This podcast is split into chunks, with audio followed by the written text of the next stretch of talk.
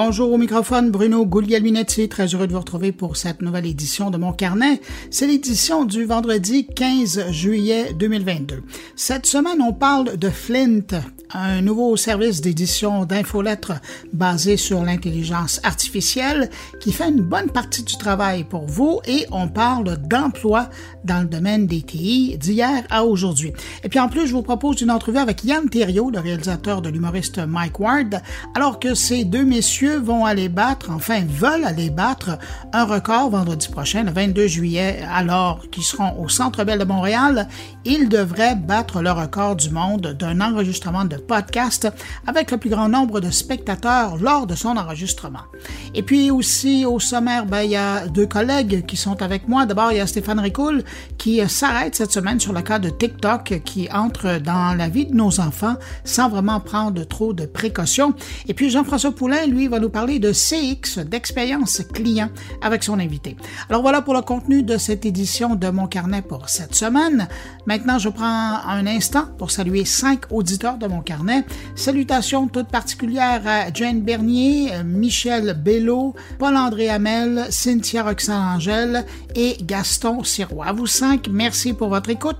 Et puis merci à vous, que je n'ai pas nommé, mais qui m'accueillez en ce moment entre vos deux oreilles. Je vous souhaite à tous une excellente écoute.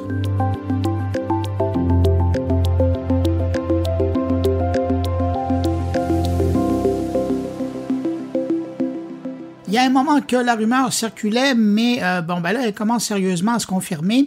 Il y aura de la publicité sur Netflix. Cette semaine, on a appris que la grande plateforme vidéo avait pris comme partenaire d'affaires Microsoft pour gérer son inventaire publicitaire.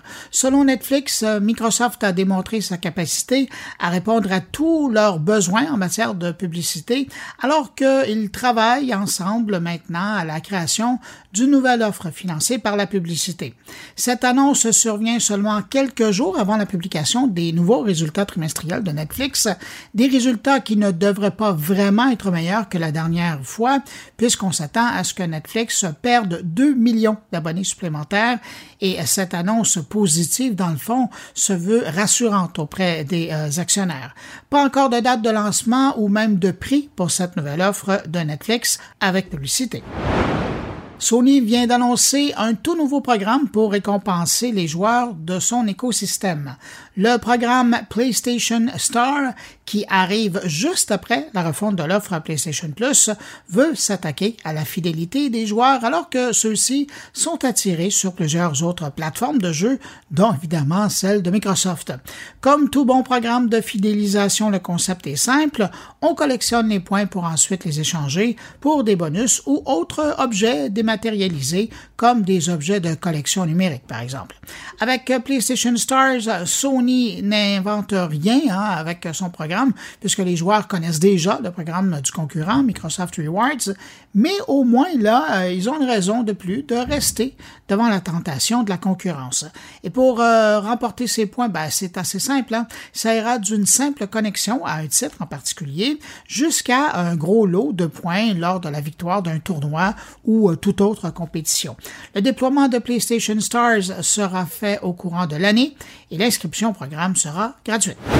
Beau geste de la part de la plateforme Twitch euh, qui a décidé de donner une chance euh, aux diffuseurs de sa plateforme qui ne gagnent pas encore beaucoup ou du moins ne gagnent pas une fortune. Twitch a annoncé que le seuil de paiement allait passer de 100 à 50 dollars pour recevoir une redevance générée par les utilisateurs, leurs dons et la publicité diffusée. Une bonne nouvelle pour la très grande majorité des Twitchers euh, qui euh, n'ont pas la chance d'avoir des millions de visionnements comme les grands gagnants de la plateforme. Et pour cause, on sait aujourd'hui que 95% du contenu produit sur Twitch attire 5 spectateurs au moins. Donc, c'est une bonne nouvelle pour ceux qui génèrent quand même un peu de sous de pouvoir mettre à la main sur euh, plus rapidement. Ça sera plus encourageant. Sur le blog de Twitch, on indique qu'à partir du 15 juillet, le seuil minimum donc sera de 50 dollars et euh, cette euh, possibilité de retrait à partir de 50 dollars sera disponible en Argentine, en Espagne, en Italie, au Japon, au Mexique et à Taïwan. Dans les mois qui suivront, d'autres pays viendront se joindre à cette liste. Cette mesure devrait bénéficier, selon la plateforme, à plus de 70 000 créateurs et créatrices qui auront accès à leurs bénéfices plus rapidement.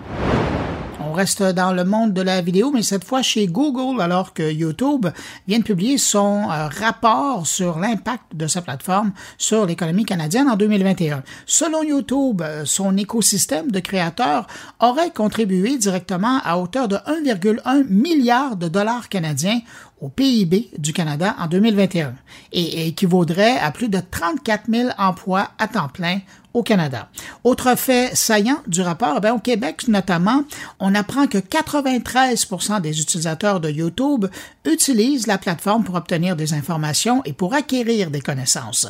78% des utilisateurs québécois disent trouver facilement du contenu dans la langue de leur choix et euh, au Canada, le nombre de chaînes YouTube qui génèrent des revenus supérieurs à 100 000 dollars canadiens a augmenté de 35% par rapport à l'année précédente. Est-ce que c'est l'impact de la pandémie? Je pose la question. Sinon, bien, 78% des créateurs de contenu disent reconnaître que YouTube les aide à exporter leur contenu vers des publics internationaux auxquels ils n'auraient pas accès autrement. Et puis finalement, 80% des PME qui possèdent une chaîne sur YouTube reconnaissent que la plateforme a joué un rôle dans l'extension de leur clientèle en atteignant un nouveau public. Et je termine avec une mise en garde lancée il y a quelques jours par le grand patron de WhatsApp sur Twitter, Will Cathcart invite fortement les utilisateurs de sa plateforme à être prudents lorsqu'ils sont devant des offres alternatives qui disent donner accès au réseau WhatsApp, mais avec des fonctionnalités supplémentaires. Le patron de WhatsApp tient à mettre en garde les utilisateurs de sa plateforme devant un nombre croissant de fausses applications qui imitent la messagerie, car celles-ci cachent de plus en plus souvent des codes malveillants qui volent tout simplement les données personnelles de leurs victimes. L'application Hey WhatsApp est notamment dans le viseur du patron. Bref, souvenez-vous que de télécharger une fausse version ou une version modifiée de WhatsApp ou de toute autre application d'un réseau social n'est jamais une bonne idée. C'est votre sécurité que vous mettez à risque chaque fois que vous faites ce choix. Pour cette première entrevue, je ne lésine pas avec les moyens. Je vous amène à Bali, en Indonésie, où j'ai eu une discussion fort intéressante avec Benoît Raphaël, le PDG et fondateur de Flint. On a parlé de sa démarche d'entrepreneur qui euh, a quitté la France pour euh, gérer son entreprise. Il nous parle de son expérience, de son défi au quotidien. Et puis évidemment, on a parlé de Flint, hein, son nouveau service de générateur d'infolettres basé sur l'intelligence artificielle. Pour tout de suite, je vous propose un extrait de cette rencontre où on parle de Flint et si le sujet de son aventure d'entrepreneur à Bali vous intéresse, de sa vie de télétravailleur, c'est disponible en version intégrale en parallèle du podcast sur toutes les bonnes plateformes de podcast sur la chaîne Mon Carnet et évidemment sur moncarnet.com. Mais pour le moment, on rejoint Benoît Raphaël à Bali et on parle de Flint. Il y, a, deux versions euh, qui, qui, circulent, enfin, que moi je connais. Il y a le Flint que vous invitez les gens à utiliser pour euh, recevoir euh, une infolettre personnalisée. Puis, évidemment, Derrière, ça vous permet d'apprendre comment de, de, peaufiner votre service. Puis il y a la solution Flint Business qui est carrément l'outil que vous permettez à des entreprises moyennant euh, rétribution d'utiliser pour créer une infolette. Alors j'aimerais ça que vous me parliez de, de la démarche. Vous avez commencé à le faire. Vous êtes dans la simplification des processus de, de, de création. Oui, c'est-à-dire que le, la mission de Flint, euh, c'est de lutter contre le dérèglement informationnel. On parle beaucoup de dérèglement climatique. Euh, moi, mon métier, notre métier, c'est de lutter contre le dérèglement informationnel qui passe d'abord par euh, la, surconsommation d'informations. On parle d'infobésité et à juste titre, parce que l'obésité est une maladie qui vient de la, de la, euh, du fait qu'on a une, une, une, production, une surproduction euh, de, de, de, nourriture et que notre cerveau pète un peu un câble, hein, parce qu'il a pas été habitué à ça et du coup consomme et consomme trop en fait. Et à la fin, ça nous rend malade. Ben, L'information, c'est pareil. Et, ensuite, ça passe aussi par le chaos informationnel qui vient de cette surconsommation et qui euh, crée les fausses informations, les fake news euh, et, dérègle un peu la démocratie. Donc, je pense que c'est notre mission première. Et la façon dont on le fait, euh, nous, c'est de. Alors, au départ, c'était de proposer des contenus de qualité et d'éduquer un peu chacun en, leur donnant des outils technologiques parce qu'aujourd'hui seule la technologie peut nous permettre de faire le tri parce que c'est trop complexe aujourd'hui on peut pas le faire tout seul c'est pas possible ou alors on va rater des perles et on va se concentrer sur des médias traditionnels. Euh, donc c'est de c'est pas seulement donc de proposer ça. On s'est rendu compte qu'en fait le vrai besoin, il était pour certaines personnes de partager cette information-là, mais le problème, c'est qu'ils n'avaient pas le temps. Donc, il y a des tas de gens qui sont des experts, qui ont des choses à raconter, qui ne partagent pas leur, leur analyse euh, ou leur trouvaille, donc des contenus intéressants à partager, parce qu'ils n'ont pas le temps.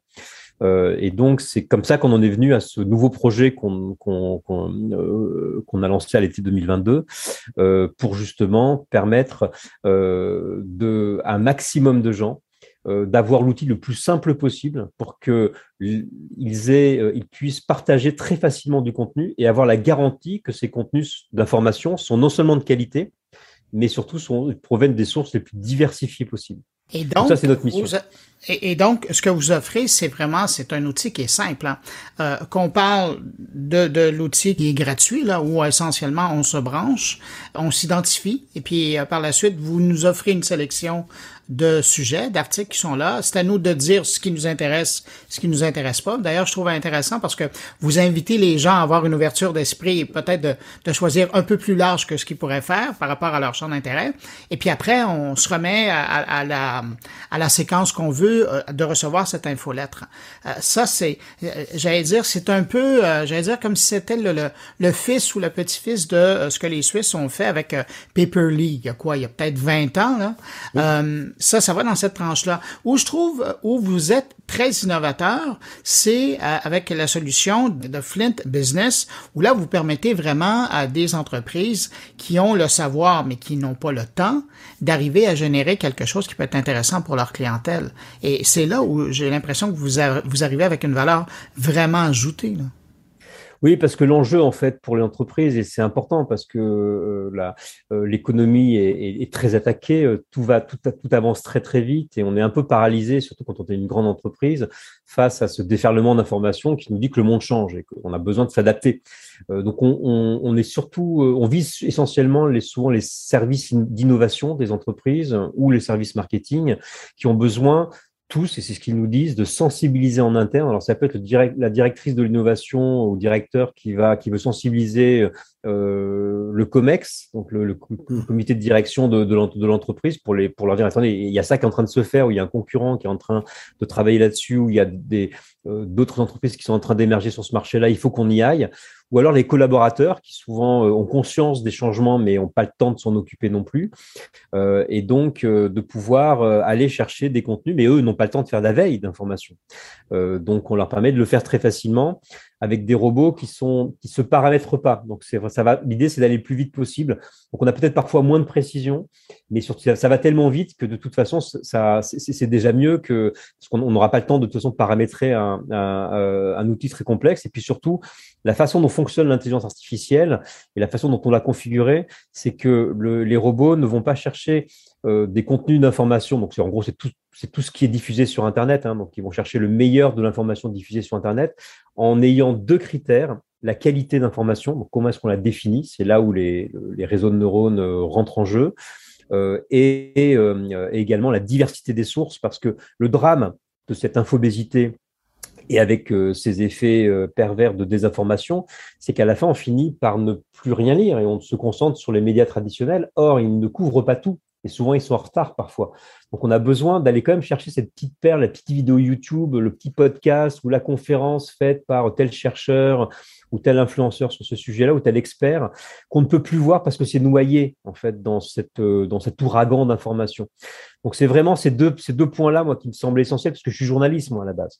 Et, pourquoi j'ai été journaliste, c'est parce que je voulais donner la parole à un maximum de gens, parce que je pense qu'on ne trouvera pas de solution dans, un monde qui est aussi complexe qu'il est aujourd'hui si on ne si on n'écoute pas un maximum de gens. Donc on a besoin de cette richesse et de cette diversité, mais l'infobésité nous empêche d'y avoir accès. Donc euh, les robots permettent de faire ça. Et maintenant, parce que c'est ce que nous ont dit euh, nos, nos, clients et, et, euh, et nos utilisateurs, ils nous ont dit oui, c'est bien, mais parce que moi je leur demandais, mais vous en faites quoi de cette veille d'info? Bah nous, on veut la partager parce que sinon ça n'a pas d'intérêt. Mais vous la partagez pourquoi? Bah, On veut la partager parce que du coup, on a envie que notre, notre patron ou que nos collaborateurs se lancent dans des nouveaux projets. Mais comment vous la partagez? Bah, On ne sait pas. Parce qu'on essaie, on essaie de créer une newsletter, mais on a abandonné parce que c'est trop long à faire. Euh, on a essayé des réseaux sociaux internes, mais c'est compliqué parce que tout le monde n'y va pas. Et on s'est dit, mais si on vous permettait de créer une newsletter qui serait alimentée automatiquement par les robots. Vous donnez juste le nom de la rubrique, vous recrutez les robots qui vont venir remplir cette newsletter, un peu comme des robots experts ou des robots journalistes. Vous appuyez sur un bouton et toutes les semaines, c'est envoyé. ah ouais, là, ça serait bien. Donc, on a fait un test pendant un an avec euh, des grandes entreprises, notamment une grande banque. Et pendant un an, on a, fait tourner ça, donc avec une quinzaine de robots qui alimentaient une dizaine de rubriques. Et ils ont tellement aimé qu'ils ont voulu se rabonner. Puis ils nous ont dit, mais on aimerait bien pouvoir quand même avant qu'elles soient envoyées, éditer la newsletter, peut-être euh, mettre un, article en avant plutôt qu'un autre, rajouter un article qu'on n'a pas vu ou éventuellement un lien vers un article de notre blog, par exemple. Euh, et parce que finalement, euh, on en revient toujours à ça. La technologie, elle est utile parce qu'elle nous fait gagner du temps. Et l'intelligence artificielle ne sert qu'à ça, hein, ne sert qu'à ça, nous aider à gérer la complexité. Par contre, la décision finale, l'expertise, la valeur ajoutée, elle vient des humains. et donc, plus on nous fait gagner du temps, plus on va nous laisser, nous, du temps de cerveau disponible pour pouvoir vraiment apporter notre valeur. Donc, en fait, c'est pour moi tout sens de la technologie, c'est de nous faire gagner du temps sur les tâches qui peuvent être automatisables pour nous permettre euh, de justement apporter de la valeur euh, et de l'expertise. Je suis content que vous l'ayez mentionné parce que je savais que vous étiez euh, au départ journaliste quand on regarde où on en est rendu aujourd'hui, ou dans des grandes salles de rédaction, il y a effectivement, dans les grandes agences, il y a des robots qui arrivent à, à faire le travail de base du journaliste, d'aller chercher de, l'information, des scores de match et de, de, faire des articles avec ça. Euh, quand vous regardez où est rendue l'information, qui est traitée par des robots. Quand vous regardez euh, à de l'autre bout de la lorgnette le robot qui va chercher l'information qui a été publiée, ça vous dit quoi par rapport à la profession des journalistes? Euh, bah, ça me dit euh, d'abord que la profession du journaliste, elle est plus importante que jamais. Hein. on est dans, on est rentré dans l'ère informationnelle, l'ère de l'information ou la révolution informationnelle. Donc l'information est devenue clé parce qu'elle peut dérégler comme elle peut régler les choses. Donc le rôle du journaliste, dont c'est le métier, a priori, il devrait être renforcé c'est un peu les médecins du futur, quelque part. Et, quand je, dis ça euh, volontairement, parce que les médecins, ils ont, ils, ont une, ils ont une charte, ils ont une formation très forte, ils ont un certain nombre de règles scientifiques, par exemple. Et la profession de journaliste, c'est une profession qui est, euh, qui est encore assez jeune.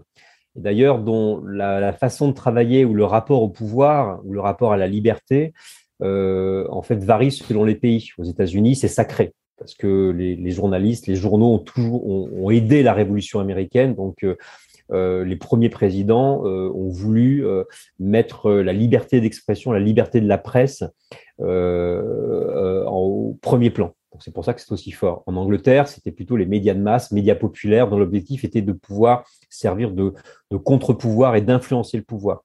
En France, c'est pas du tout pareil. En France, on est sur des médias qui sont culturellement, je dis pas que c'est le cas toujours aujourd'hui, ont été beaucoup plus euh, liés au pouvoir en fait, parce qu'il y avait des interactions, l'État euh, subventionnait aussi la presse, euh, il y avait une question aussi de, on est dans un vieux pays avec des questions d'élite aussi qui interviennent, etc. Donc on voit bien que c'est une profession qui est encore encore jeune et ça commence à lui porter défaut aujourd'hui parce que on a plein d'informations, dont beaucoup de fausses informations d'ailleurs. Du coup, les journalistes sont beaucoup plus challengés par rapport à ça. Euh, et, il y a une perte de confiance dans les médias euh, qui, à, mon avis, nous invite euh, et invite la profession, je pense, à, peut-être beaucoup plus de transparence, beaucoup plus de liens et peut-être travailler un peu plus ces méthodes pour rester et pour continuer à être ce contre-pouvoir qu'elle doit être, comme l'est la justice, comme la science. Mais la science et la justice sont des méthodologies euh, et des, façons de se contrôler les uns les autres beaucoup plus euh, forts que le journaliste. Donc je pense qu'il y a un vrai travail de maturation, de maturité euh, pour le journaliste. ensuite, ce que l'on dit sur les robots, alors la vraie question c'est est-ce que les robots vont remplacer les journalistes puisque les robots peuvent écrire maintenant? Alors c'est c'est un peu facile, c'est un peu vite dit parce que la réalité est, un peu plus euh, un peu plus complexe. Euh, je pense que si en tant que journaliste on, on a peur d'être remplacé par un robot, c'est que peut-être qu'on travaille comme un robot. Donc il faut peut-être aussi se poser la question. Euh, les robots, ce qu'ils peuvent faire, c'est qu'ils peuvent écrire automatiquement des articles, donc automatisables, avec à peu près quelques formules sur la base de données. Donc ça, c'est ce qu'on arrive à faire aujourd'hui avec la technologie.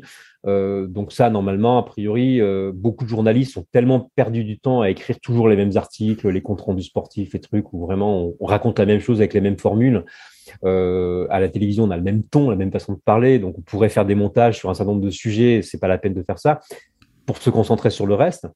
les robots peuvent écrire des articles aussi, voire des romans, euh, même des poèmes euh, selon différents styles, mais ils, ont du mal à raconter la vérité, parce que la, question de la vérité, c'est une question de méthode aussi, et pour l'instant, malgré la puissance d'outils comme notamment GPT-3, hein, qui est, l'énorme moteur base de données euh, qui permet à l'intelligence artificielle d'écrire des textes comme un humain, elle ne peut pas vraiment écrire un article, écrire la vérité. Par contre, ils sont très bons pour écrire des articles sur le développement personnel, euh, euh, pour synthétiser euh, des lieux communs et des clichés. et donc ça, ça aussi, ça doit nous interroger sur. D'abord, c'est très facile de raconter des mensonges, ça c'est le premier truc. Et deuxième chose, écrire des articles sans aucune valeur, c'est super facile, donc ça peut être fait par un robot. Et il y a un étudiant qui s'est amusé à, faire ça, je, je, vais terminer avec ça, mais il, il a demandé donc à GPT-3 d'écrire des articles sur euh, la technologie, comment être entrepreneur, euh, la réussite. Et vous savez, en fait, ces trucs de développement personnel, c'est toujours les mêmes recettes qui servent à rien. on les achète tous, on les lit tous, mais sincèrement, c'est la même chose. Donc, ça peut être écrit par un robot. Il les a fait écrire par un robot. Ça raconte ce que racontent tous les influenceurs euh, de la planète. Euh, donc ça n'a aucun intérêt. Euh, et euh, ça a été repris en plus par un, outil d'agrégation qui l'a mis en avant en top, etc., avant qu'on se rende compte de la supercherie. Donc ça doit vraiment nous interroger sur quelle valeur on amène. Quelle est la valeur d'usage de l'information? C'est pas nouveau ce que je dis, hein, ces questions-là, on se les pose depuis 20 ans. mais je pense qu'encore plus, ça nous met au pied du mur, ça nous met face à parfois à des façons de travailler un peu automatisées euh, qu'il faut changer et se reconcentrer sur, euh, ou se concentrer tout court sur la valeur ajoutée. Alors voilà pour euh, la partie sur Flint. Je vous rappelle que l'intégrale de cette rencontre avec Benoît Raphaël, qui nous parle évidemment de Flint, mais aussi de toute son expérience de travailleur nomade, eh ben c'est disponible ça sur l'intégrale est disponible sur moncarnet.com.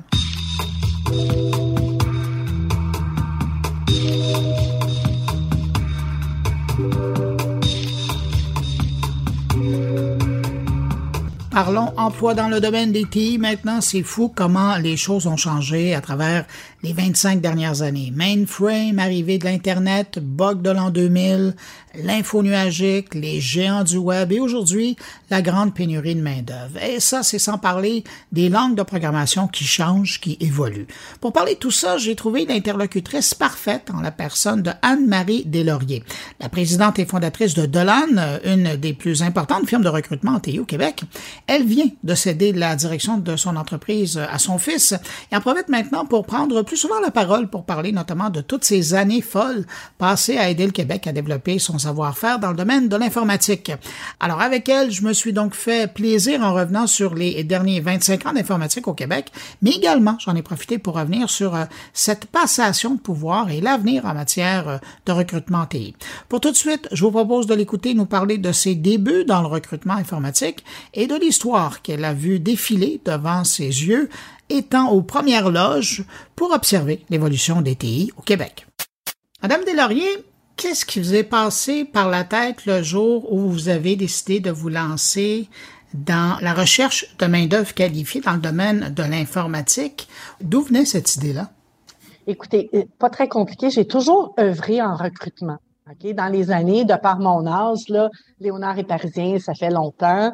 Euh, et j'avais mon associé de Delan, avec laquelle on a parti Delan, était en TI. Elle m'a appelé, puis elle me dit Écoute, euh, ça fait un an que je suis là, on a besoin d'aide, viens-t'en. Je fais OK, c'est beau, je m'en viens. On savait que c'était l'avenir. On a commencé ça dans cette entreprise-là, mais la dame en question avait des hauts très hauts, des bas très bas. C'était pas évident.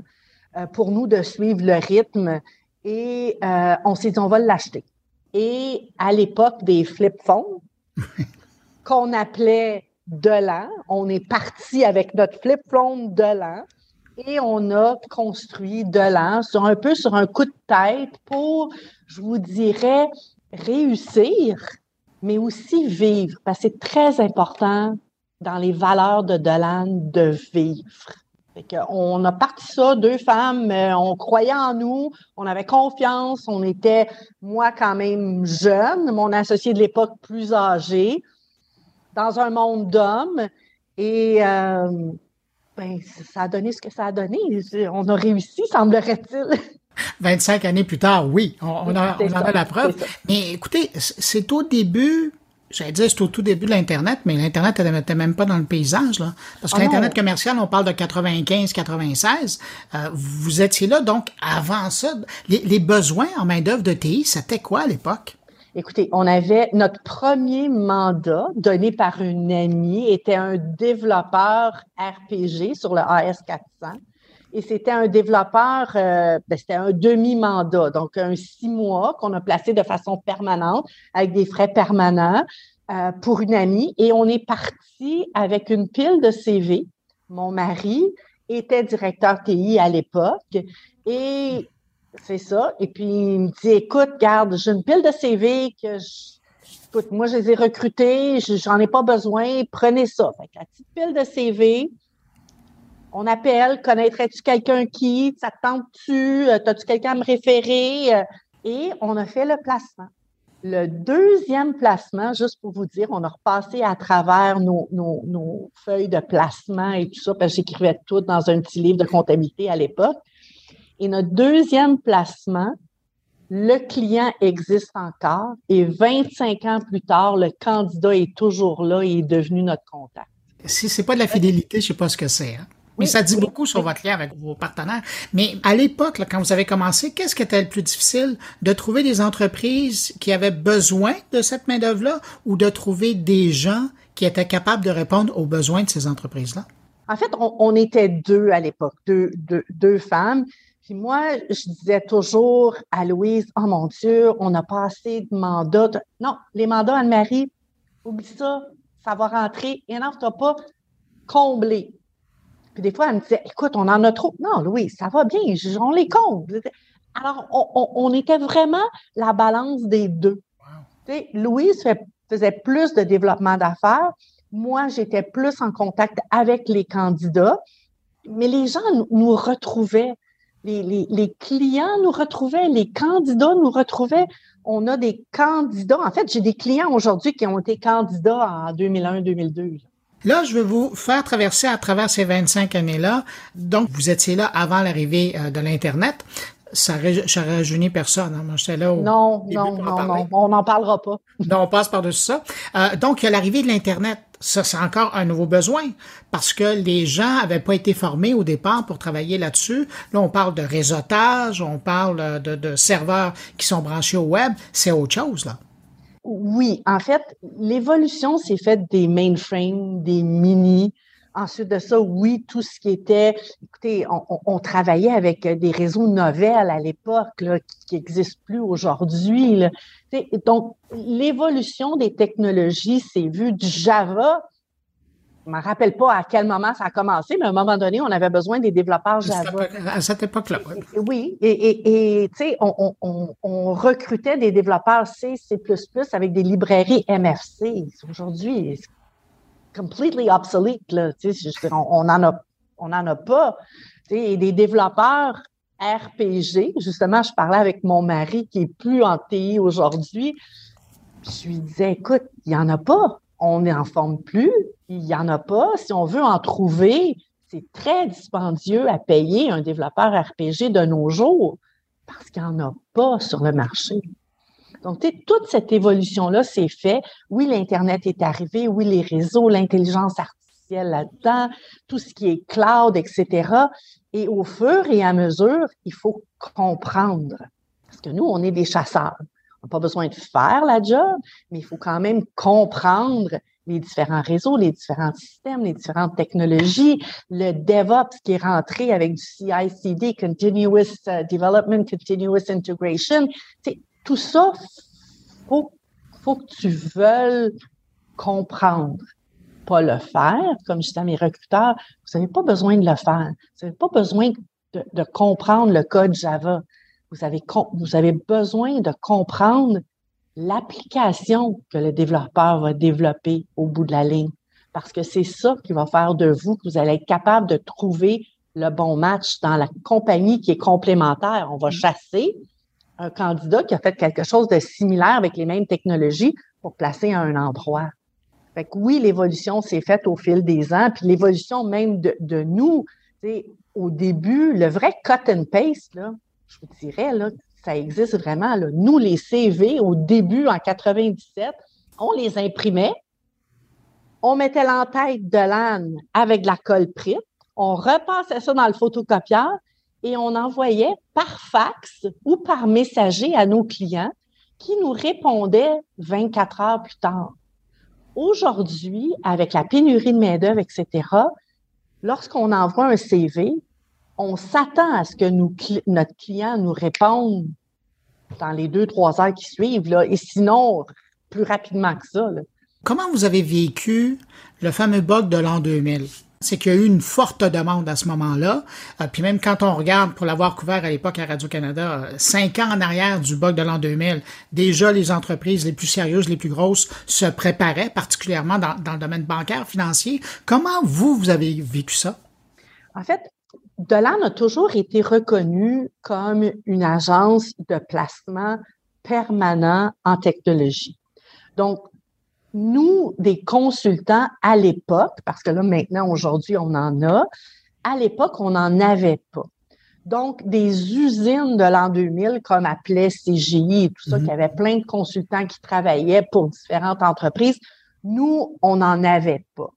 Par contre, on plaçait des développeurs, on plaçait des directeurs qui, leur mandat dans les années précédentes, ben, avant l'an 2000, c'était pour justement leur projet, c'était s'assurer que tous les systèmes passent le bug de l'an 2000. Moi, j'avais un mari directeur TI. Je vous assure que le party de Noël de l'an 2000 s'est fait chez nous. On n'était pas ailleurs que chez nous au cas où est-ce qu'il y a quelque chose qui planterait où il travaillait. donc, ça a été, ça a été, il manquait un zéro finalement. C'est pas compliqué. Il manquait, il manquait une ligne. De, mais ça a été pour nous des années euh, grâce. On avait des mandats, ça, rentrait, on, il y avait des besoins. Là. Il y avait des besoins en, télécom aussi, avec les dot-com poussaient de part et d'autre. Et, ça a été des très, très bonnes années jusqu'à 9-11. Où là, on a connu la chute des .com. Mais tout s'est écroulé.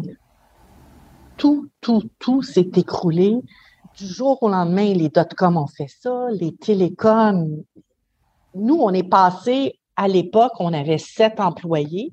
On s'est retrouvés à trois, Louise et moi, mon associé, et notre réceptionniste. Et c'est tout. On venait d'agrandir les bureaux, euh, parce qu'on avait le vent dans les voiles, un peu comme, comme la pandémie. Personne ne s'attendait à ça du tout, du tout, du tout. Donc, ça a été, ça a été plus difficile, effectivement, mais on s'est resserré les, les, coudes, puis on, a travaillé, puis on a passé au travers. Est-ce que vous diriez que vous êtes aujourd'hui, vous êtes revenu à ce que vous étiez avant euh, le, 11 septembre, parce que entre temps, quand on regarde les, les, années qui ont suivi, il y a quand même eu le boom donc tout à l'heure, on le mentionnait, de l'Internet, mais après, il y, a, eu les grands géants de l'info nuagique qui sont installés. Il y en a beaucoup qui sont dans la région.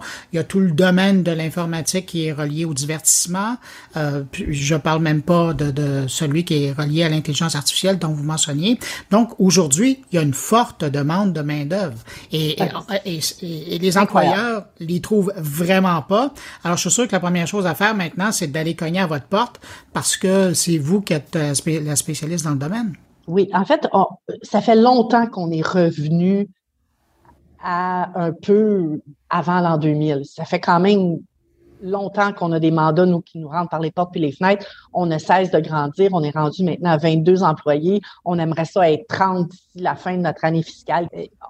On, a des objectifs de croissance euh, de façon organique euh, et possiblement par acquisition aussi, là, mais on, on a vraiment une croissance. Et oui, on a beaucoup de mandats parce que on ne peut pas aller nulle part sans avoir notre téléphone, sans être connecté à quelque part. Alors, tout passe par les technologies. Les, manufacturiers doivent être euh, automatisés. Euh, il y a des systèmes qui doivent être automatisés pour être plus efficaces possible. Donc, on en a besoin, on l'utilise. Et la pandémie a fait en sorte que même le petit resto au coin de la rue, s'il voulait survivre, voulait être sur Uber Eats, devait avoir une plateforme, devait être connecté. Donc, ça a fait aussi un boom comme ça. Et aujourd'hui, je pense qu'on est connecté. Je ne sais pas si vous, vous regardez combien d'heures vous passez sur votre cellulaire. Là. Moi, des fois, je me dis, oh ben, OK, Anne-Marie, on ferme ça. Là. Mais, mais, mais on est toujours connecté la télévision chez nous est rarement ouverte. On, regarde les nouvelles sur notre laptop. On, c'est c'est pas du tout la même chose. Donc oui, la technologie fait en sorte que euh, euh, on, a beaucoup plus accès à l'information, mais pour avoir cet accès-là, on a besoin des systèmes, on a besoin des développeurs, on a besoin de la sécurité, on a besoin d'un paquet de choses pour et effectivement, c'est bon pour nous. Mais Madame Delaurier, vous y avez fait euh, allusion dans votre réponse. Le problème de la main-d'œuvre en TI, c'est pas la pandémie qui l'a créé, c'était là avant. C'est dû à quoi, selon vous? Sincèrement, je pense que les baby boomers, on n'a pas fait assez. Fait, moi, je suis sur le bord, là. Euh, mais euh, je pense que c'est ça. Et, et, pas assez d'immigrants non plus pour contre parer à ça aussi. Donc, la main-d'œuvre qui existait s'en va à la retraite. Prendre une retraite euh, sais, à 55 ans, euh, retirement 55, euh, tout ça, là, on, on l'annonce partout. Mais oui, mais attends une minute, là. Qui qui va te remplacer? On n'en a pas. On en a, on n'a pas fait assez d'enfants pour nous remplacer nous-mêmes. Et malheureusement, les gouvernements mettent des freins à l'immigration qui fait en sorte que c'est très difficile. Nous, on, attend quelqu'un, en fait, avec un permis de travail. C'est affreux le temps que ça met. On, a des clients qui disent, écoute, pour passer par un, permis spécial, supposément EIMT, euh, e pour être beaucoup plus rapide, tout ça, ça prenait trois mois. Là, ça peut en prendre six à huit. C'est ridicule. Et on a besoin. Ils disent, OK, c'est beau, on va former les gens, on va les, les requalifier. OK, mais c'est maintenant qu'on en a besoin. C'est pas dans deux ans, c'est pas dans trois ans, c'est là, là. Maintenant, on est pris. Est-ce que vous, maintenant, votre travail, c'est aussi d'aller chercher de la main-d'œuvre qualifiée à l'extérieur du pays? On aimerait, mais c'est très difficile par les temps qui courent. Mais avec, la, mais, mais avec la pandémie, euh, s'est développé tout le volet du télétravail, le nomadisme numérique, comment ils, comme ils appellent. Euh, est-ce que ça, c'est un atout qui joue en votre faveur pour aller chercher euh, de la main-d'œuvre? Ou les, vos clients veulent que ces gens-là soient au pays pour travailler? En fait, ils veulent qu'ils soient au pays. Je pense qu'il y a des. Je ne veux pas m'embarquer dans les normes de CNE, SST, etc., mais j'ai appelé pendant la pandémie parce que nous, on avait des gens qui voulaient aller travailler dans leur famille outre-mer. Ils se sont dit, écoute, on va s'en aller on est en télétravail, qu'on soit euh, chez nous ou qu'on soit euh, en Guadeloupe. Ça n'a pas d'importance, même fuseau horaire, etc. Et j'ai demandé à la CNESST puis ils m'ont dit Bonne question, madame, je n'ai pas votre réponse. OK. il y a des entreprises qui nous le disent, les, les, les gens doivent être physiquement au Canada. Ils peuvent être n'importe où, mais physiquement au Canada. Alors, j'imagine que c'est dans des lois de, de, probablement de, de, de garde de, données, etc., qu'on peut pas avoir. Et il y a d'autres entreprises qui se disent, écoute, il peut être, peu importe où sur le globe, en autant que nous, on a un bureau dans ce pays-là. Donc, il pourrait travailler, disons que de, je prends Dolan a un bureau en France, mais on pourrait faire travailler un Français pour Montréal parce qu'on a un bureau en France. Ça, on a plusieurs clients qui nous disent ça.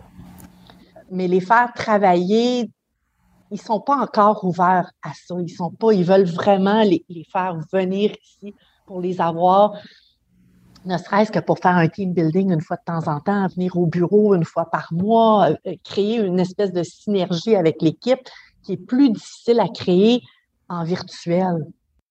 Alors voilà pour le volet historique de son expérience en recrutement. Si le volet entrepreneurial vous intéresse, je vous invite fortement à aller écouter l'intégrale de cette entrevue sur moncarnet.com ou sur toutes les bonnes plateformes de podcast où vous retrouvez la chaîne de Mon Carnet.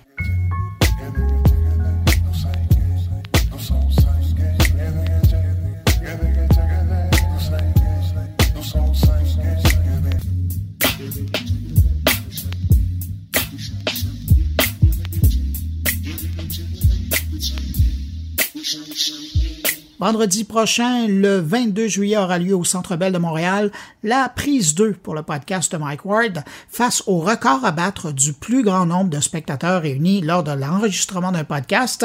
Je dis prise 2 parce que lors de l'édition 2020 euh, du Festival Juste pour rire, Mike Ward et son réalisateur Yann Terriot devaient battre ce record, mais vous connaissez la suite, la pandémie a tout annulé les festivals cet été-là.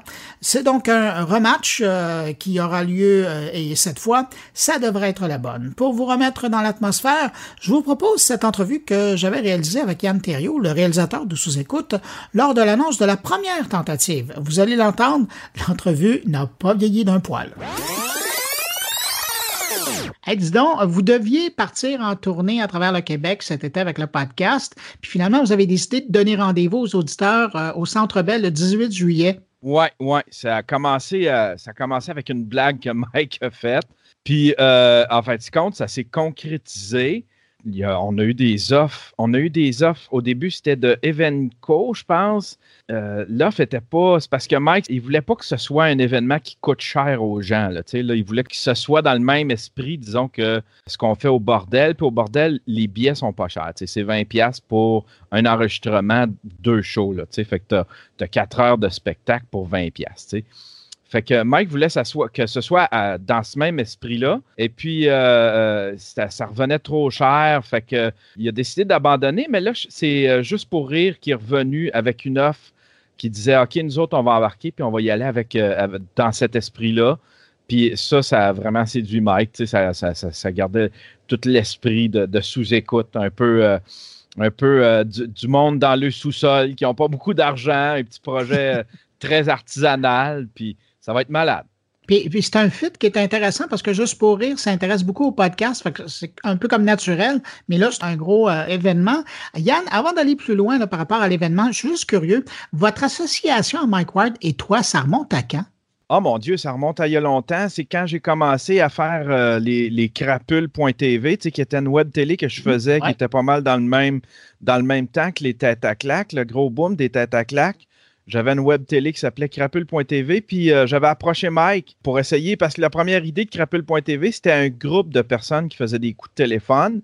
Puis j'avais approché Mike, mais en fin de compte, il ne pouvait pas, il était en tournée. Puis il m'a mis en contact avec euh, Jean-Claude Gélina. Puis en fait, compte, on, à, lui seul, Jean-Claude Gélina, il faisait la job. C'est un, un expert des coups de téléphone. Mais on est tout le temps resté en contact. Puis euh, il voyait ce que je faisais euh, dans le milieu du podcast. Moi, ça fait depuis 2006 que je fais ça. Mmh. Il voyait ce que je fais euh, dans le milieu du podcast. Là, je venais de commencer mon, mon, dernier podcast qui est le stream qui roule, ça va faire 10 ans.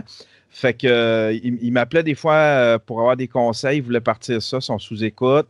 Fait que j'ai participé, disons, à l'habillage visuel de, sa première version. Et puis, à un moment donné, euh, c'est tombé un petit peu plus, euh, plus tranquille. Il a lâché ça.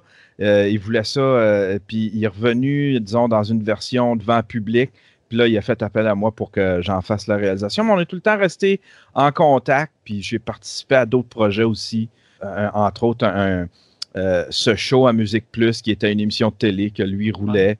Puis, j'avais fait, j'avais fait des chroniques là. Puis, Un homme de confiance. Ouais, ouais. Euh, puis, euh, ouais, c'est ça. Puis, on est devenus des amis, tu sais, des, amis professionnels. Euh, on a, on a pas mal une vision qui est en phase sur l'avenir des nouveaux médias, du podcast, comment qu'on voit ça.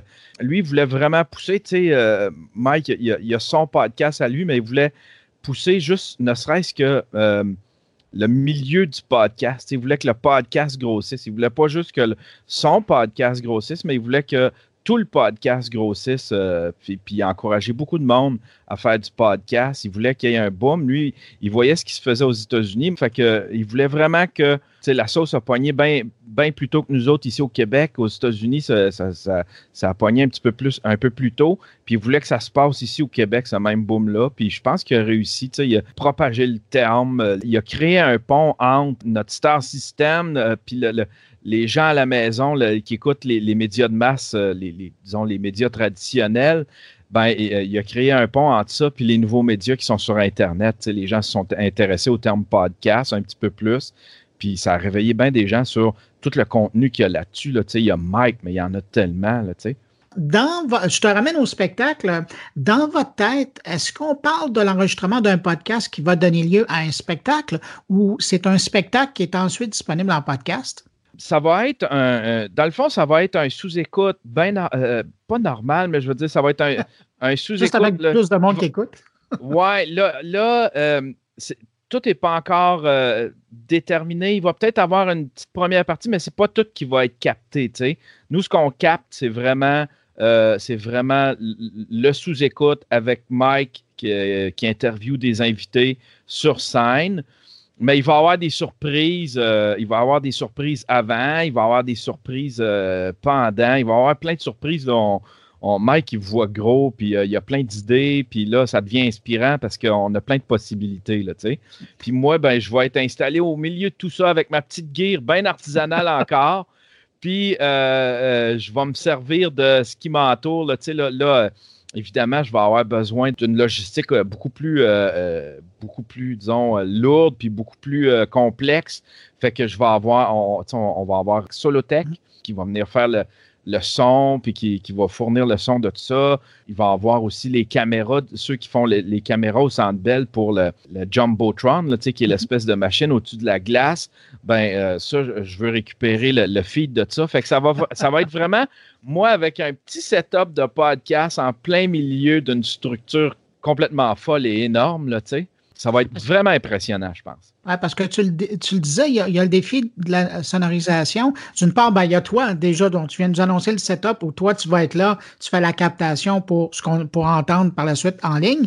Mais il y a tout le défi d'arriver à, puis c'est pas évident au Centre Bell, d'arriver à rendre justice euh, aux, invités qui vont répondre aux questions de, de Mike Ward, puis à vos invités spéciaux qui vont peut-être faire quelque chose d'autre.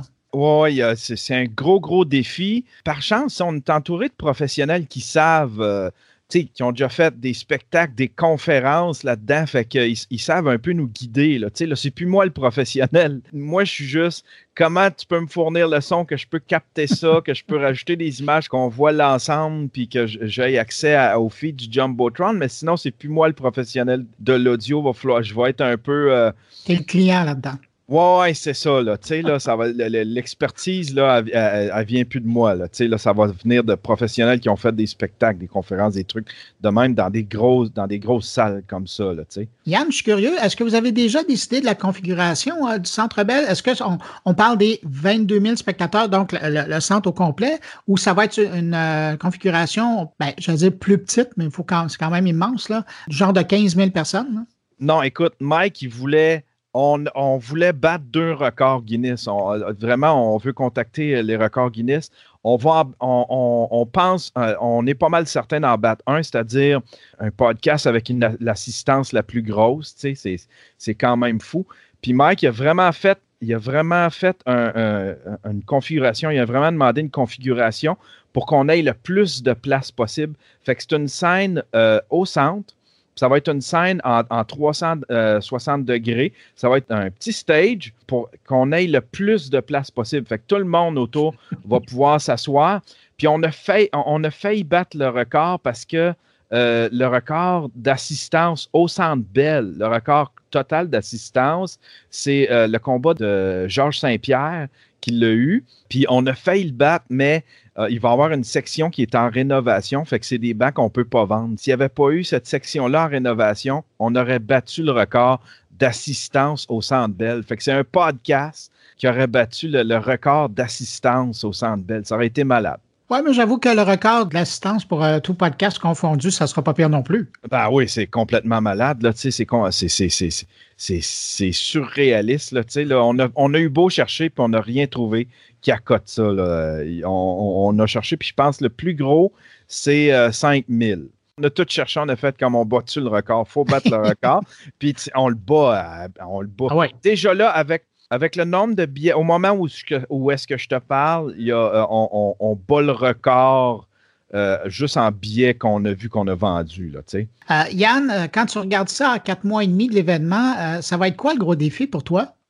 le défi, ça va être de penser à toutes les, les, les impondérables, les affaires qui peuvent survenir. C'est pour ça que je vais avoir besoin des professionnels. Euh, euh, on est allé là, on n'a pas trop parlé de technique, mais on est allé puis ils nous ont juste mentionné, admettons, la sécurité, ce que ça prend comme sécurité, ce que ça prend. nous autres, on avait un thinking euh, bordel, c'est-à-dire ça prend quelqu'un à l'entrée, puis on fermez vos téléphones, puis on, on a un thinking très petite salle, cosy, mais là, c'est vraiment ça prend de la sécurité, ça prend une grosse logistique. Puis euh, euh, on n'a pas beaucoup parlé encore de technique, fait que j'ai hâte de parler avec des professionnels qui vont me dire OK, ben là, j'imagine pour la, résonance, la réverbération, il y a peut-être des trucs. Euh, tu sais, moi, il va falloir que je récupère de l'audio. De, disons, du gros sound setup. Il y a plein d'affaires à penser. Puis aussi, c'est que, tu sais, les trois caméras puis le réalisateur dont je suis fait un petit peu partie du spectacle. Fait que moi, je vais être sur scène avec Mike, puis la, scène va tourner, elle, devrait faire un, disons, une révolution à toutes les 20-30 minutes. Fait que je vais être sur scène avec mes trois Kodak, ma petite table. À date, c'est ça l'idée, là. Euh, c'est que moi, je m'installe avec ma, petite table, mes caméras, puis à l'autre bout, à l'autre bout du rond, à l'autre bout du cercle, il y a Mike avec ses invités. Vous êtes vraiment fidèle à la formule. Ouais, ouais, ouais, ouais. C'est devenu, tu sais, puis, c'est tellement fidèle que quand, à cette heure, quand on va dans des, euh, Admettons, quand on est invité, admettons, Comédia à Québec, on amène notre table, nos tabourets. Euh, on, on, recrée vraiment ce qui, ce qui se passe au bordel le plus fidèlement possible. C'est ça qu'on va faire, mais au milieu de 22 000 personnes. oui, puis ce que, ce que je retiens aussi de l'entrevue, c'est que euh, c'est pas tout qui va être dans le podcast, donc c'est important d'être là le 18 juillet. Oui, e, e, effectivement, c'est pas. il y a bien du monde parce que là, évidemment, c'est un podcast, évidemment que ça va être en ligne, mais à cause de, disons, de. On a des contrats aussi, on a signé des contrats avec euh, Evenco, avec euh, Comédia. Puis contractuellement, ça ne sera pas comme d'habitude le lendemain sur Patreon, puis euh, une semaine, deux semaines après sur, euh, sur YouTube. Ça va, c'est quelque chose qu'il faut qu'ils se vivent live. Là. il va y avoir des trucs avant qui ne seront pas captés. les gens vont pouvoir voir. On envisage même de mettre une caméra 360. Les gens vont peut-être pouvoir le regarder en, format 360. On veut, on va essayer de trouver une bonne caméra 360 qui est capable de, de disons, de, toffer la run. On l'avait essayé à Val d'Or, mais ça avait surchauffé puis ça n'avait pas toffé la run. Mais là, on veut le faire. On va avoir une caméra 360. Mais tout ça en ligne, ça va être disponible beaucoup plus tard. Fait qu'il faut vraiment venir le voir. De toute façon, c'est comme un, festival, si tu veux. C'est comme un gros show. Là, ça se vit live. Là, là, YouTube 360, faut que tu vives ça live. Là, après ça, regarder ça à la télé, c'est un spectacle comme un autre. Là. Fait qu'on on, s'attend à ce qu'il y ait des groupes de, toutes les régions qui vont venir. Euh, louer tout de suite vos Airbnb. Allez tout de suite chercher vos billets parce qu'ils partent vraiment vite. Sérieux, là, on est impressionné par la, vente des billets. Là. Puis euh, au moment où, je te parle, les, billets sont en vente seulement que pour les, les nos Patreons. Puis euh, ils ont ramassé tout près de la moitié de la salle. Juste nos Patreons juste les Patreons de Mike ont ramassé tout près de la moitié de la salle euh, en termes de place. Fait que les gens qui ne sont pas Patreon, dès que vous allez voir que c'est disponible, allez tout de suite chercher vos billets. Les billets, il y en a de 10 avec les frais de service, ça revient à 16 puis ça va jusqu'à 75 Puis si tu veux économiser, stationne ton auto euh, proche d'un métro en quelque part, euh, pas loin, puis viens en métro au centre Belle, ça va te coûter 16 puis ça va te coûter 22 pour une bière puis un corps. Puis mange des hot dogs à l'extérieur avant de rentrer. exactement, exactement. Yann Thériault, réalisateur du podcast Sous écoute. Un, merci d'avoir accepté l'invitation de Juste pour rire. C'est une méchante bonne nouvelle. Puis bonne préparation pour euh, cette édition spéciale-là qui va avoir lieu, je le répète, au Centre Bell. Merci beaucoup, Yann. Hey, merci, Bruno.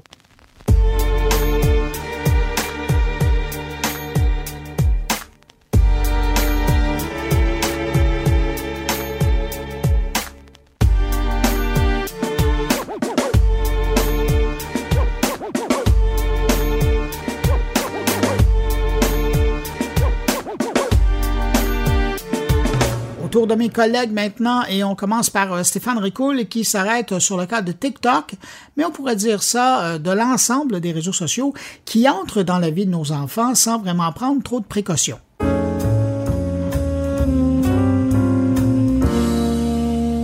Ils nous ont créé un monde numérique qui fait notre affaire, facile d'usage, gratuit et répondant parfaitement à nos besoins. Mais j'aurais très bien pu aussi dire ils ont créé un monde numérique pour qu'il fasse notre affaire, doté de mécanismes pointus en parfaite synchronisation avec le fonctionnement de notre cerveau, un monde auquel nous avons peu de chance aujourd'hui d'échapper. Véritable tour de force pour ces entreprises aux moyens financiers et technologiques désormais hors de portée, toutes nées au pivot du XXIe siècle, toutes basées sur l'immatériel invisible aux yeux d'une économie capitaliste basée sur le matériel, c'est en catimini que ces entreprises se sont infiltrées dans les sphères les plus intimes de nos vies et de nos démocraties, avec notre consentement implicite pour ce mariage véritablement pour le meilleur et pour le pire, ou comme dirait Olivier Diens avec grande éloquence, pour la terreur et le sublime. Cet enfant de moins de 15 ans se sont donné la mort. Une forme de suicide non volontaire, par manipulation algorithmique pour répondre à un challenge à celui ou celle qui retiendra le plus longtemps sa respiration devant la caméra de son téléphone cellulaire.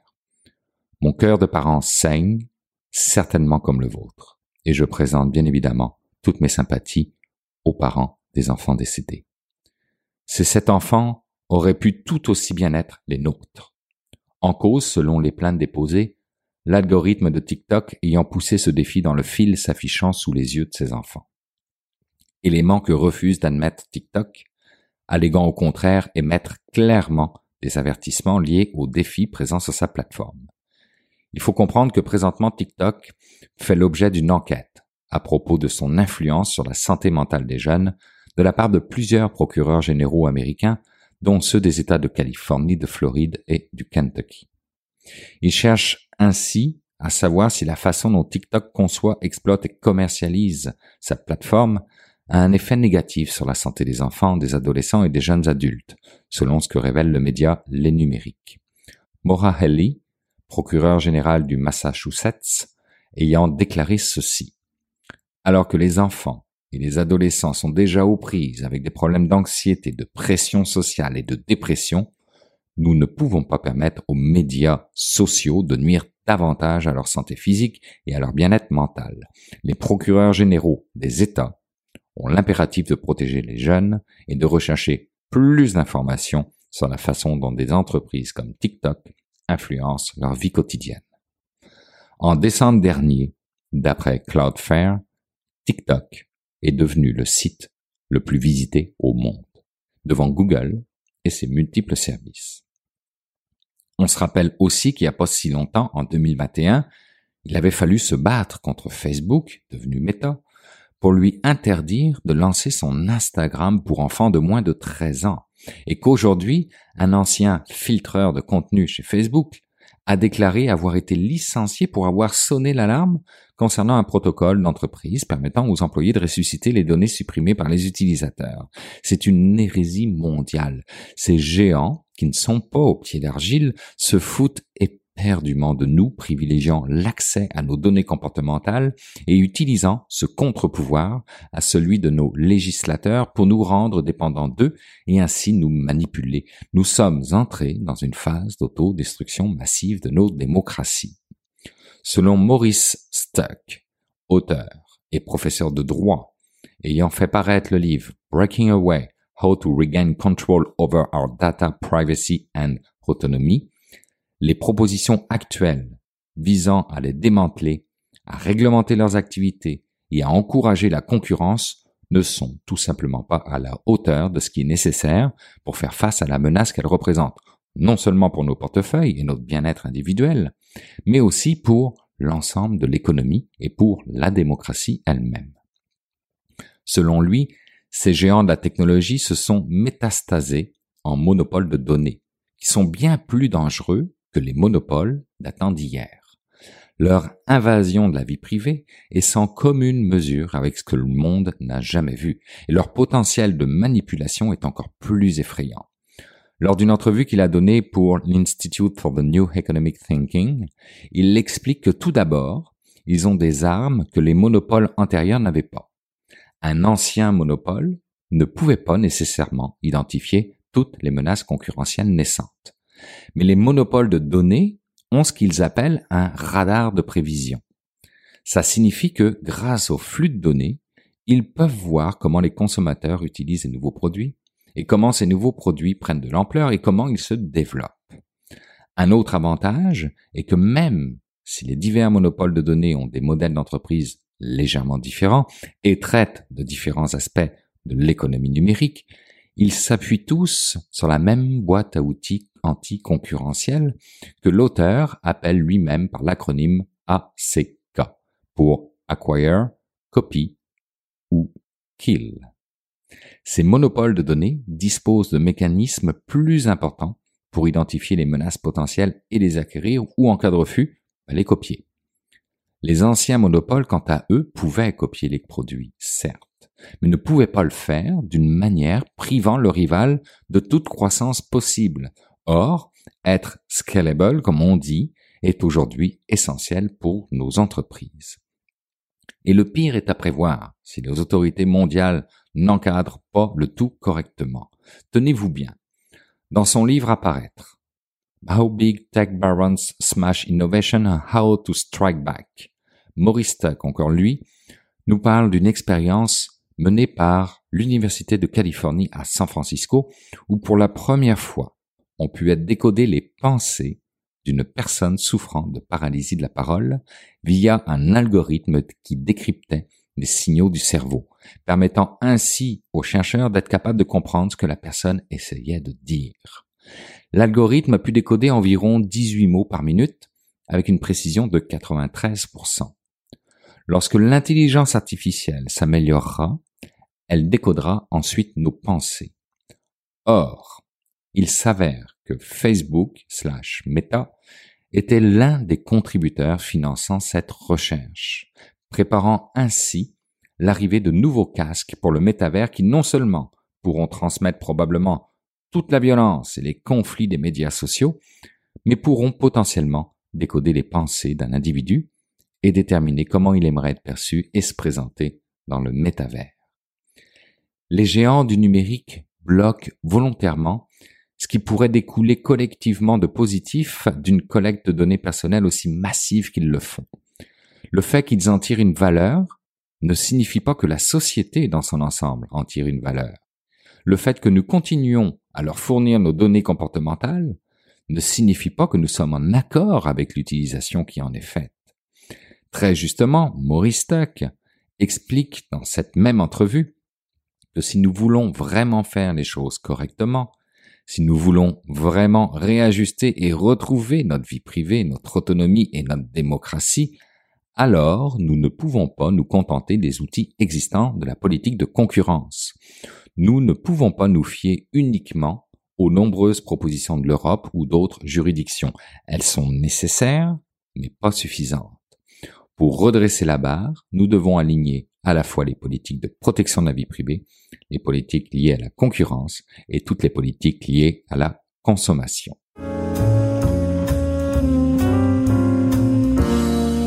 C'est maintenant le temps d'aller rejoindre mon ami Jean-François Poulain pour parler de UX. Salut Jean-François. Bonjour Bruno.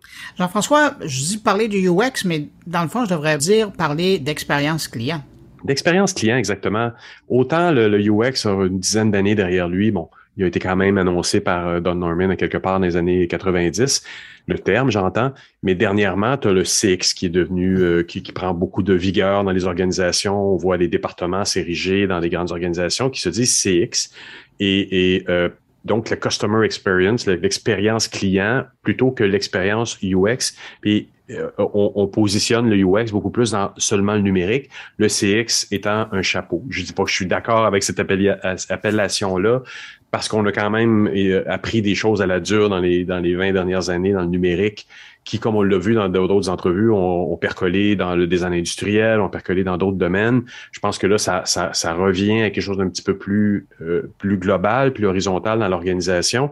Euh, mais les méthodologies, des fois, sont appliquées, sont pas appliquées. Puis c'est la conversation que j'ai avec mon invité cette semaine, Pierre, euh, Pierre Dems, qui est PDG de Hope Conseil, qui est CX, et celui qui a amené le chapitre de CXPA ici au Québec, donc l'organisation qui certifie des, des CX.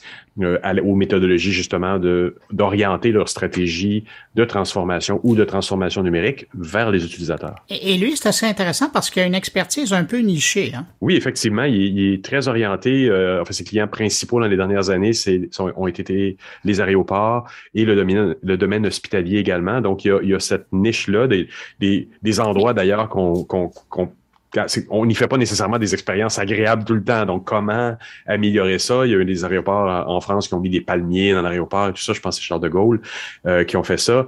Je me trompe peut-être sur l'aéroport, mais, c'est des tentatives un peu grandioses qui n'ont pas nécessairement rapport, et, Pierre nous le dit dans l'entrevue, qui n'ont pas nécessairement rapport avec ce qui touche les gens. Ce qui touche les gens, c'est le petit sourire, c'est la petite machine à ticket qui fonctionne bien, c'est toutes ces étapes qui sont smooth, si je peux utiliser cet anglicisme-là, qui sont douces dans ton expérience utilisateur, qui causent pas de friction.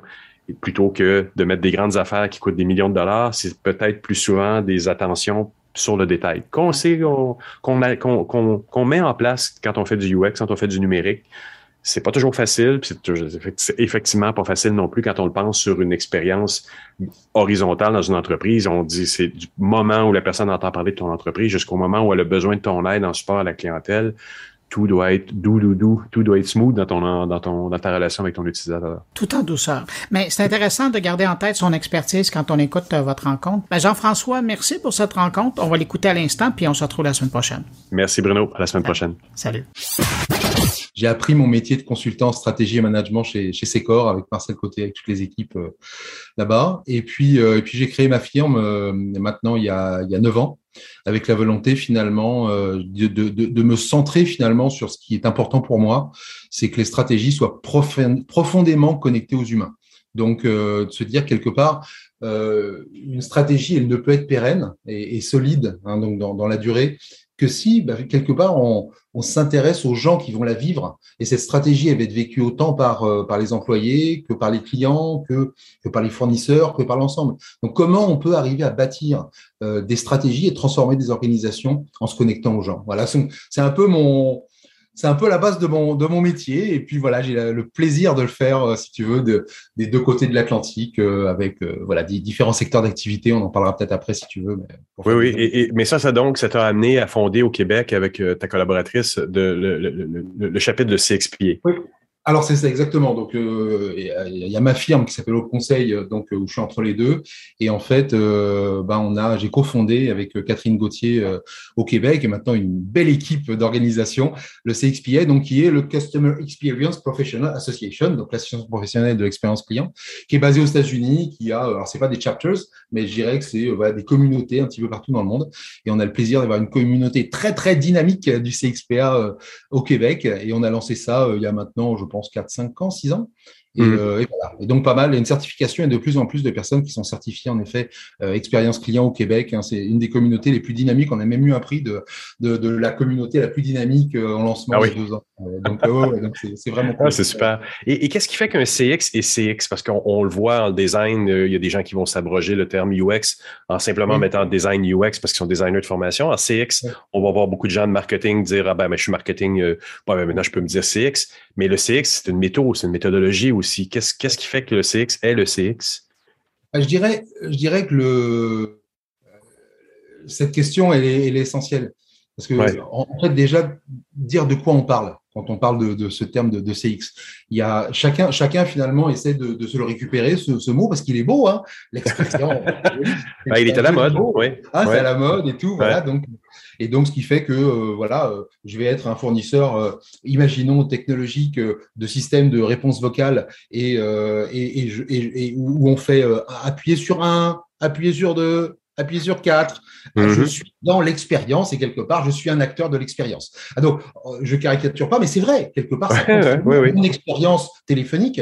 Mais je pense qu'il faut avoir une vision, en effet, peut-être un petit peu plus large que ça. Et, je dirais que moi, je, je, sépare en deux choses.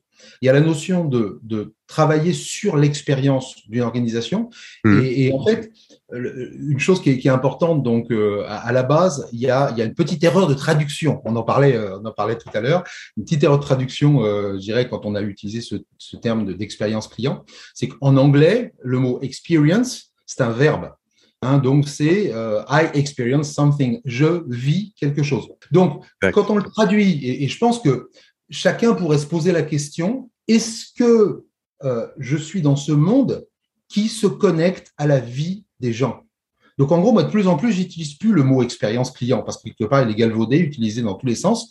Mais des gens qui se disent oui, oui, dans mon métier, ce que je fais, je le connecte à la vie des gens. Et ça veut dire quoi? C'est pas qu'aux attentes. En marketing, on va connecter aux attentes. Hein, et, on fait mhm. une étude d'attente. Et après, quand on a vu les attentes, pouf, pouf, pouf, allez, on lance le produit, on fait un processus, on oublie un peu le client parce qu'on connecte aux attentes, tout va bien. Je caricature, hein, le marketing est beaucoup plus évolué que ça. Mais pendant, il peut y avoir ça. Quand on est en mode expérience, on se connecte en continu à la vie des gens. Et les gens, c'est pas, je dis bien les gens, parce que les gens, c'est aussi bien les clients, c'est aussi les employés, mais ça peut être aussi tout l'écosystème de l'organisation. Et en fait, c'est là, quand on a compris ça, qu'il y a cette notion de se connecter à la vie des gens dans ce que je fais, je vais bien sûr pouvoir créer de nouvelles expériences en relation avec eux ou euh, euh, sur, un, site internet, sur ceci, sur cela. Il y, a, il y a plein de choses pour le faire. Donc ça, c'est très très bien. Sauf que c'est pas nécessairement pérenne. Le métier après derrière, c'est de se dire comment en continu moi organisation, je vais écouter, capter ce qu'ils vivent dans la durée et que je vais mettre, je vais structurer mon organisation pour que j'ai, euh, je sais pas, une équipe de coordination qui se met en continu dans la durée à l'écoute des, à l'écoute des clients et, des mmh. collaborateurs, un tableau de bord euh, de direction qui est pas juste avec des indicateurs financiers, mais qui reprend des éléments. Et là, tout d'un coup, on parle plus d'expérience client, on parle de gestion de l'expérience client.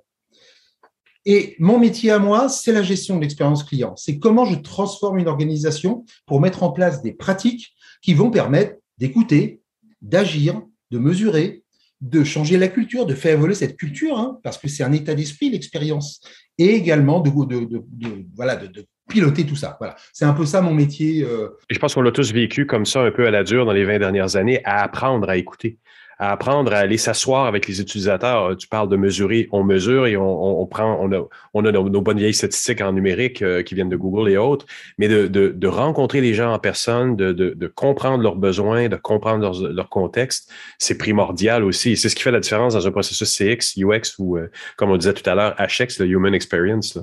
Exactement. Et il y a un truc, il y a un truc qui est super important et qui est vrai. Alors, euh, en effet, moi je pense qu'il y a X choses qui contribuent à bien comprendre la vie des clients. Qu'on parle UX, CX, X choses, tout ça, c'est ça, le, design thinking, le design de service, toutes ces choses-là, ça contribue à ça. Et pour moi, euh, vraiment, euh, c'est vraiment de se dire comment on arrive à ce que cette, chose-là, ça soit bien de la captation. Pour moi, ça veut dire quoi? Capter le, vécu et le ressenti du client. C'est pas seulement de l'écouter. Ça peut être simplement, euh, on se balade finalement euh, dans un espace de service, je sais pas, mhm. à la ville, un bureau Accès Montréal, euh, voilà, on est, on est là. Ben moi, qu'est-ce que je fais? Je m'assois, je regarde. On a travaillé pour la ville de Montréal. On, on, regarde. Et puis, quelqu'un qui se balade et qui regarde dans l'air à gauche, à droite, il n'y a pas besoin qu'il exprime je suis perdu pour, pour, pour comprendre qu'il est perdu. donc je pense, qu'il y a toute cette notion qui est super importante. Il faut ouvrir les voies de captation des ressentis, mais pas se limiter à l'écoute. L'écoute ne suffit pas. Donc je pense qu'il y a des notions comme ça qui sont en état d'esprit assez essentiel. Quand tu le fais, donc, dans le contexte de transformation, on en parle beaucoup, la transformation numérique, la transformation des entreprises, les rituels ont changé complètement, les entreprises se retrouvent en ce moment, post-pandémie, avec des choses qui doivent complètement réinventer. Le milieu de travail, la relation avec leurs clients, tout a évolué. Euh, c'est un énorme défi. Donc, toi, tu arrives comment euh, dans une organisation dans, le contexte actuel? Bah, je, vais, bah, je, vais, te prendre un exemple concret. Il y a, deux secteurs euh, sur lesquels j'ai développé progressivement une, compétence hein, plus, spécifique. C'est le monde des aéroports et le monde des, des hôpitaux, hein, de tous les établissements de santé. si je prends le monde des aéroports, un, domaine quand même. Hein. Là, ça va, c'est reparti. Bon, il y a d'autres types de problèmes maintenant, là, mais en tout cas, pendant euh, deux ans, euh, un an et demi, ça a été quand même super dur pour eux. D'autant plus que les employés étaient déconnectés de la réalité du, terrain. Parce que euh, voilà, il n'y avait plus de vie dans l'aéroport, alors que quand on est un personnel d'aéroport, on a besoin d'être là en connexion avec les gens. Et c'est pareil. Donc, il y, avait comment dans un monde de règles sanitaires, de processus sanitaires, de tout ça, on arrive à remettre cette notion d'expérience au cœur eh ben, il y a un truc qui est essentiel et il y a des vraies, demandes aujourd'hui des aéroports sur ce sujet. Pourquoi? Parce que justement, il faut plus que jamais ne pas juste se réduire à le passager, il a peur, il veut des règles sanitaires. Le passager, oui, il a peut-être peur ou encore peur ou un petit peu peur, mais au-delà de ça, il est un passager avec des nouvelles attentes, des, nouveaux, des nouvelles choses. il faut plus que jamais plonger dans la réalité de ce qu'il vit. Donc, avec les aéroports, ce qu'on fait en ce moment, c'est vraiment des plongées d'observation qu'on lui dit bienveillantes. Donc, c'est vraiment, on amène les personnels de l'aéroport à venir euh, sur le terrain à un moment clé, à une étape du parcours, de s'asseoir, un peu comme je le disais euh, dans un bureau à excès euh, Montréal. Et après, ils captent des bidules, ils vont poser des questions et ils changent des petites choses. Parce qu'il y a un truc qui est essentiel en expérience c'est que des fois, on a le sentiment, et ça a été le cas dans des aéroports, que mon expérience était liée, tu sais, avec euh, le fameux terminal, avec les baobabs, euh, euh, voilà, la petite musique, le truc, ouais, c'est génial, j'ai investi quelques millions dans mon nouveau terminal, c'est fantastique. Mais l'expérience, ça peut être des petites choses. J'utilise beaucoup la notion de compte en banque émotif. En fait, la relation entre moi et un aéroport, c'est un canal. Si je suis en mode confiance et fort, le canal va être très, très ouvert. Et eh ben, je vais avoir un moment des débits dans ce compte en banque émotif. Hein, qui vont faire que ça va se réduire. Bah, comment je peux créer des crédits? Et un crédit, c'est pas nécessairement les baobabs. Un crédit, ça peut être à un moment clé un sourire, à un moment clé quelque chose qui se passe, une pancarte juste qui tout d'un coup m'aide parce que j'allais être en retard et tout d'un coup je suis plus en retard. C'est des petites choses. Donc plus que jamais euh, post-pandémie, enfin on, va souhaiter que ce soit post-pandémie, voilà, qu'il y, a réellement, si tu veux, une, une, une connexion à la réalité quotidienne des passagers, des clients. Et ça, c'est vrai dans le monde des aéroports, mais pour moi, c'est vrai partout. Plus que jamais, il faut revenir à la base du métier, se connecter à la vie des gens. C'est plus vrai que jamais.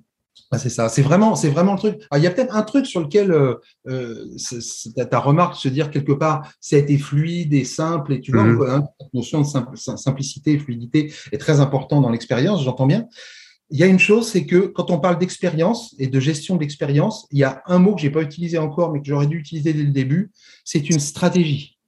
C'est-à-dire que tant qu'on est dans les sujets, tu vois, de qualité de service ou voilà ou de choses, on va être dans la notion justement d'éviter les irritants et de donner quelque chose de simple et fluide qui se passe tout seul. Quand je suis dans le monde de l'expérience, eh ben il y a une stratégie expérience. Qu'est-ce que je veux faire vivre? Est-ce que je veux être l'aéroport le plus drôle au monde?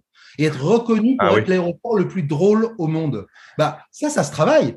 Ça veut dire que quand je rentre dans l'aéroport, je fais le premier pied, ma première étape dans l'aéroport, qu'est-ce qui se passe qui me fait rire Tu vois ce que je veux dire? Est-ce que ce dont je me rappellerai finalement émotionnellement de, de ce qui s'est passé dans l'aéroport, c'est pas juste que c'était simple et fluide, parce que ça, il n'y a plus d'éléments comparatifs et de différenciation c'est que c'était le plus drôle. Hey, vas-y, c'est incroyable cet aéroport. Non seulement c'est fluide, c'est simple, c'est top, mais en plus ils sont tellement drôles partout.